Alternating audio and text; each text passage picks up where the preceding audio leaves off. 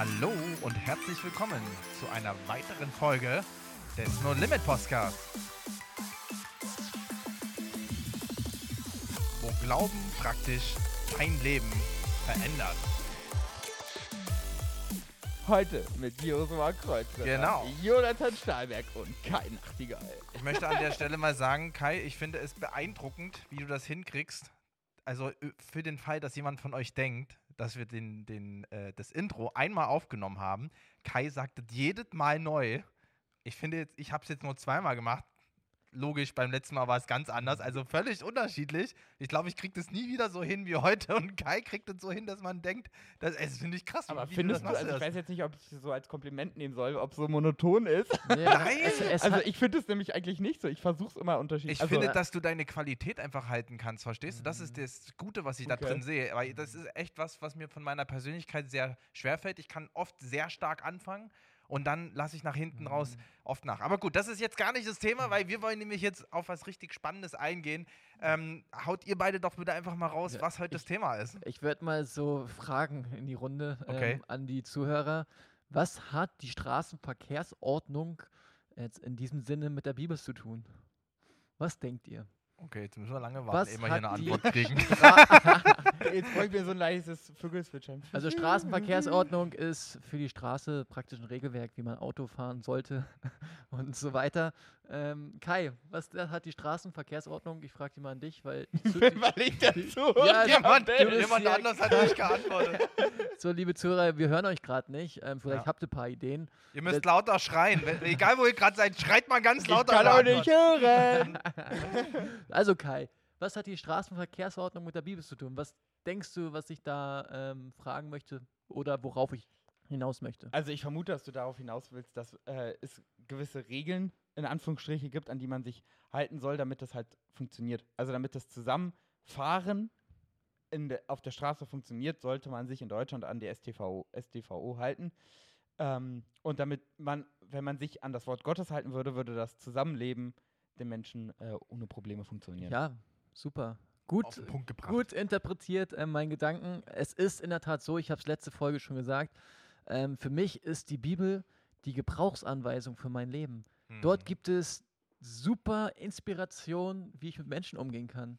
Dort gibt es super ähm, klare ähm, Sätze, wie ich mit Gott reden kann, wie, wie ich Menschen vergeben kann, wie ich ein Business aufbauen kann, ähm, wie ich mit meinem Geld umgehen kann. Also es ist einfach super krass, die Bibel. Ich liebe die Bibel, Und möchte ich mal zwischendurch sagen. ja, Wirklich. ich, ich auch. heute eigentlich so mehrmals dann zwischendurch? Also wirklich, wenn, wenn ich manchmal in der Bibel lese, nur so ein Satz, manchmal reicht das nur so ein Satz, das ist schon völlig elektrisierend. Das Geht reicht runter für, wie Öl. das geht für die ganze Woche, ist das so eine Mhm. Energie, das ist, das ist wirklich krass. Finde ich tatsächlich eigentlich passend, geht runter wie Öl. Warum sagt man das so? Weil ein Getriebe auch einfach Öl braucht, damit es funktioniert. Und das ist einfach mit uns Menschen auch so. Und wir sind in der, haben es in der letzten Folge ja angefangen, äh, über viele Punkte zu reden, die man so auch am Anfang mitgeht und sollte für Leute, die sich am Anfang für Jesus entschieden haben.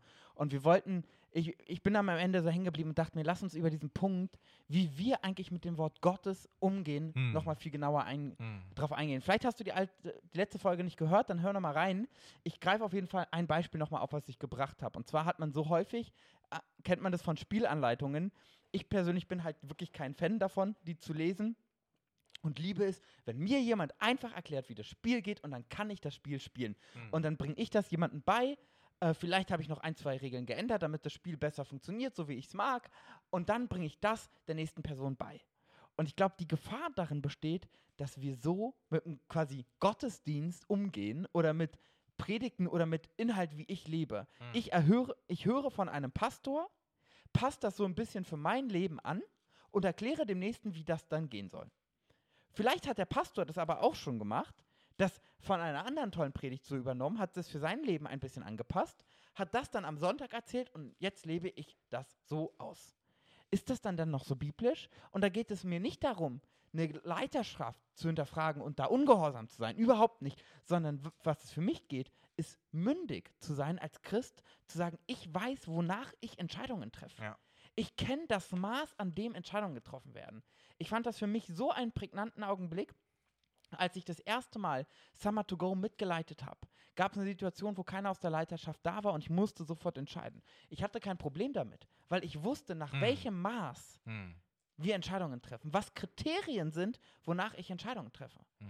Und deswegen habe ich sofort ohne Probleme gesagt, so und so machen wir das jetzt. Am Ende hatte ich der Leitung das erzählt und die so, ja, perfekt, alles klar. Hm. Weil wir so nun mal Entscheidungen treffen. Und das war jetzt nur so ein banales Beispiel, aber wenn wir nicht das, nicht den Ursprung kennen, nicht den Maßstab kennen, wonach wir Entscheidungen treffen, wie, wie soll das gehen? Josua, du bist im Handwerkbereich Bereich ja tätig, du bist Tischlermeister. Wie schlimm wäre es, wenn jeder deiner Handwerker einen unterschiedlichen Maßstab hätte?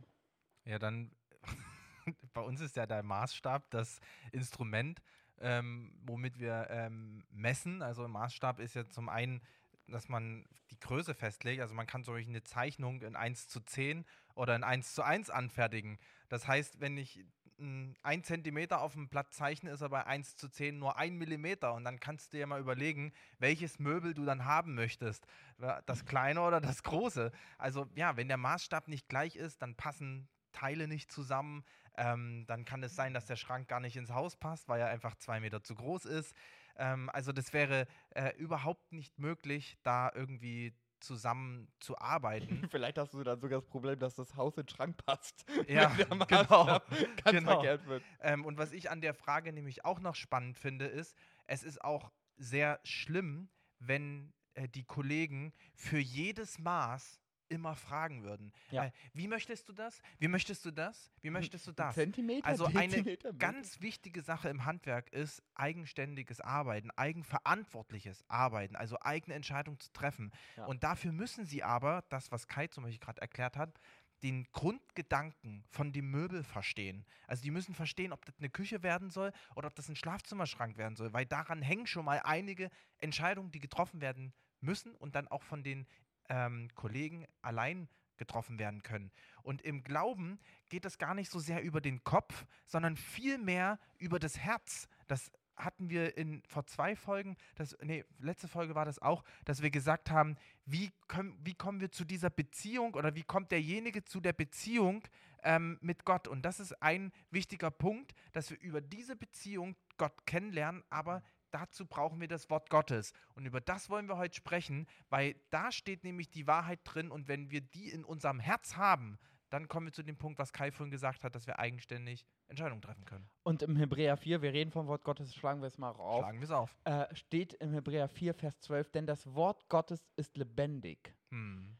Was, also ich kenne es von Es mir, wie, ge wie gesagt, ich mag, habe es jetzt mehrfach gesagt, lesen ist nicht so mein größtes Hobby. Hm. Ähm, ich muss mich einfach manchmal disziplinieren und ich erkenne jedes Mal so einen Unterschied, ob ich einfach tote Buchstaben lese oder ob der Geist Gottes das Wort lebendig Ja. macht. Ja. Jonathan, was heißt es denn? Wie wird dieses Buch, was im Prinzip einfach Buchstaben aneinandergereiht sind? Es gibt die Wörter, die wir benutzen wir in jedem anderen Kontext auch. Da sind sie einfach an der richtigen Reihenfolge, sage ich mal, aneinandergebracht. Was macht das denn so lebendig? Und wie, wie erlebst du denn überhaupt, dass die Bibel, das Wort Gottes für dich lebendig wird? So Mhm. ganz praktisch. Ich nehme euch mal mit hinein ähm, in das, was ich auch euch gerade noch mitteilen wollte. Ähm, zum Beispiel, wenn ich jetzt einfach mal die Bibel lese und ähm, mir anschaue oder selbst die Frage habe, was ist eigentlich Liebe? Gott, zeig mir, was Liebe ist. Was bedeutet Liebe? Wie ist Liebe? So, und ähm, das hatte ich mal die Frage in meinem Leben.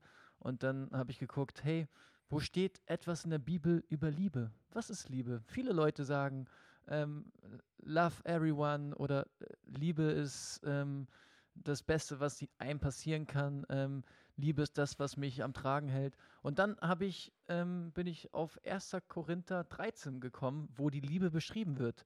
Da wird ähm, in den Versen, ich glaube ab 3, 4 geht's los, dass die Liebe langmütig ist, dass die Liebe sich nicht aufbläht, dass die Liebe nicht ähm, sich ähm, hochstellt, also nicht das ihre sucht, dass sie sich Hm.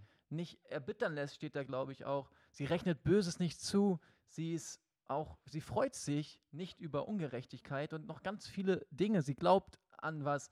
Und da habe ich gesehen, ganz praktisch, wie das Wort Gottes lebendig wurde. Eine Frage an Gott und dann hat er mich auf die Bibel gewiesen, auf 1. Korinther 13, über das, was Liebe ist. Ich möchte mal ganz kurz ein bisschen auf dieses lebendig eingehen.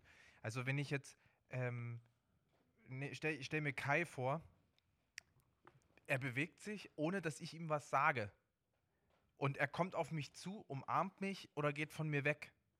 Der hat ein eigenes, ein eigenständiges Wesen, er hat ein, er lebt, er atmet von allein. Ich muss nicht immer sagen, Kai, jetzt atmen, ausatmen, einatmen, ausatmen. Das passiert von allein, weil er lebt.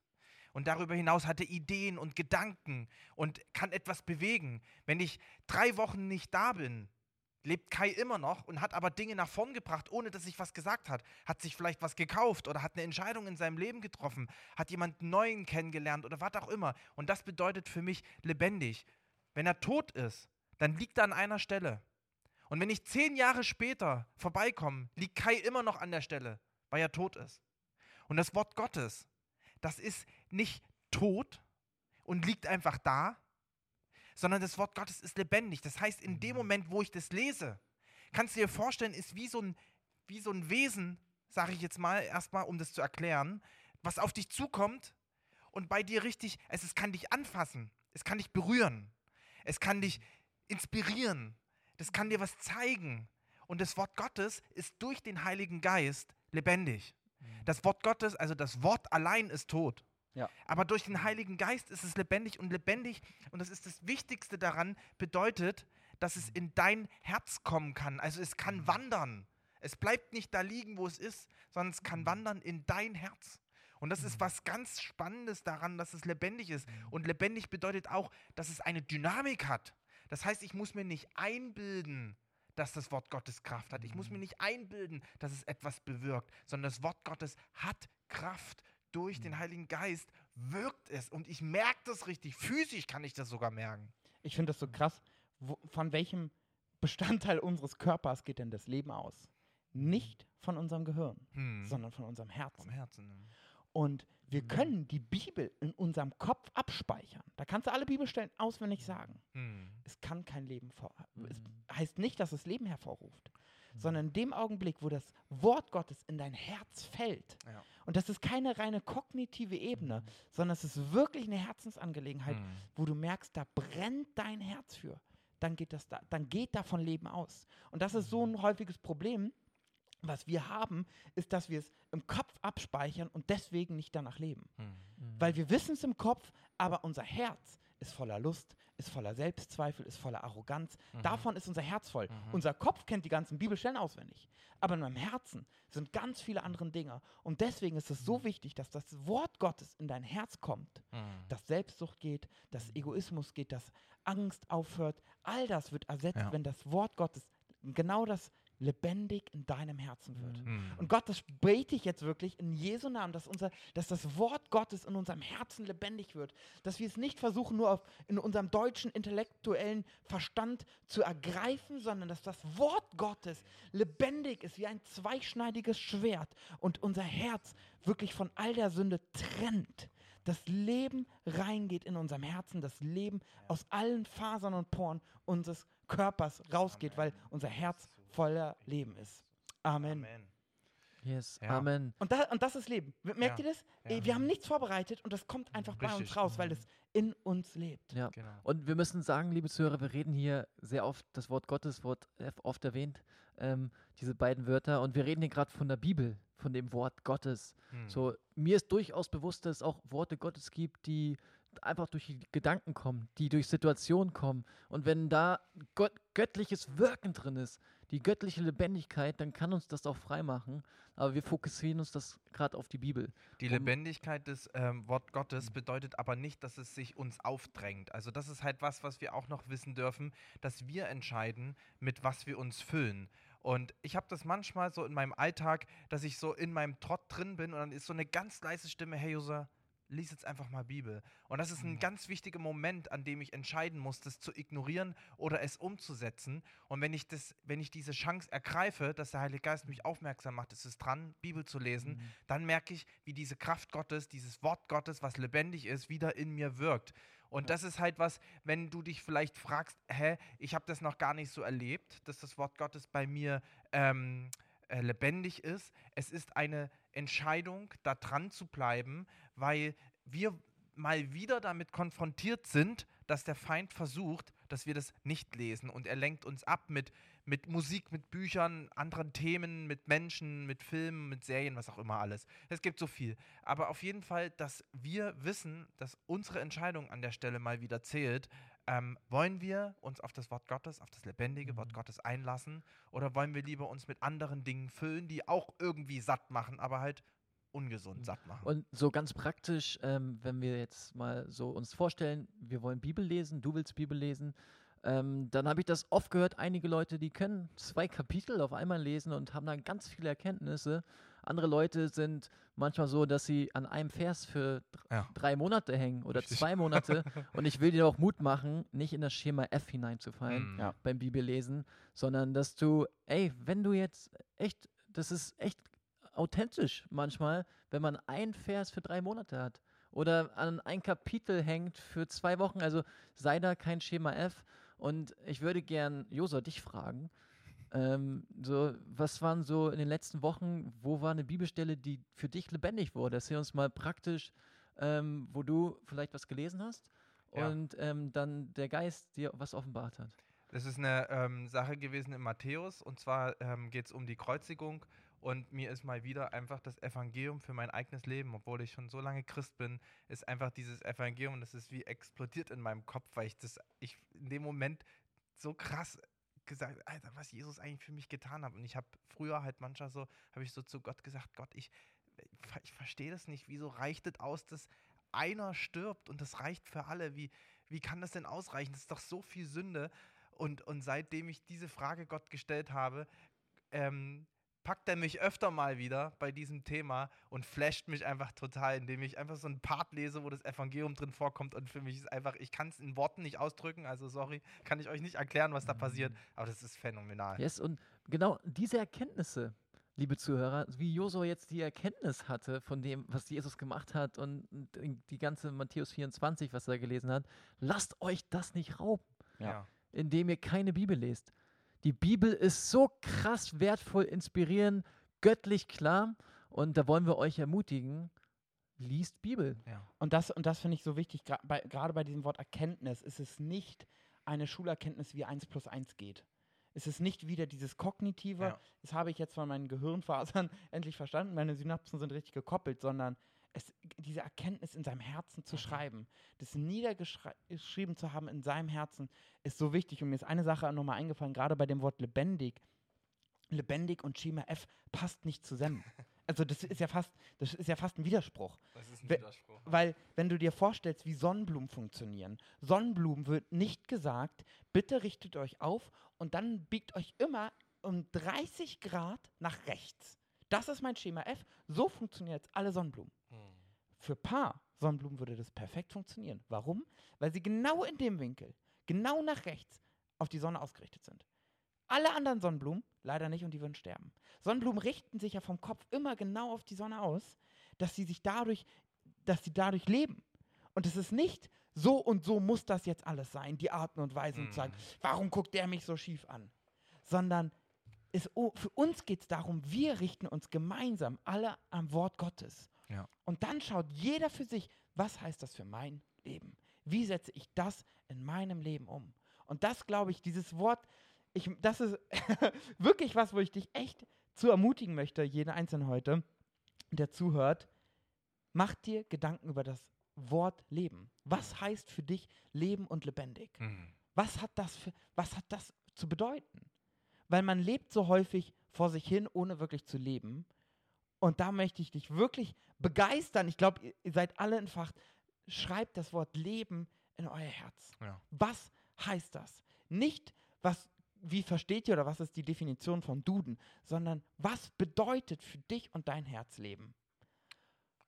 Heiliger Geist, ich bitte dich, dass du uns jetzt in diese Wahrheit mit reinnimmst und dass das, was Kai gerade gesagt hat, dass das jetzt bei uns geschieht, dass wir von dir die Offenbarung über das lebendige Wort Gottes bekommen. Amen. Ich hoffe, ihr Amen. seid inspiriert. Ähm, wir gehen davon aus, weil wir sind es. Und ich wünsche euch oder wir wünschen euch eine wunderschöne Woche und ähm, packt das Thema einfach richtig an. Und wir hören uns das nächste Mal. Bis dahin.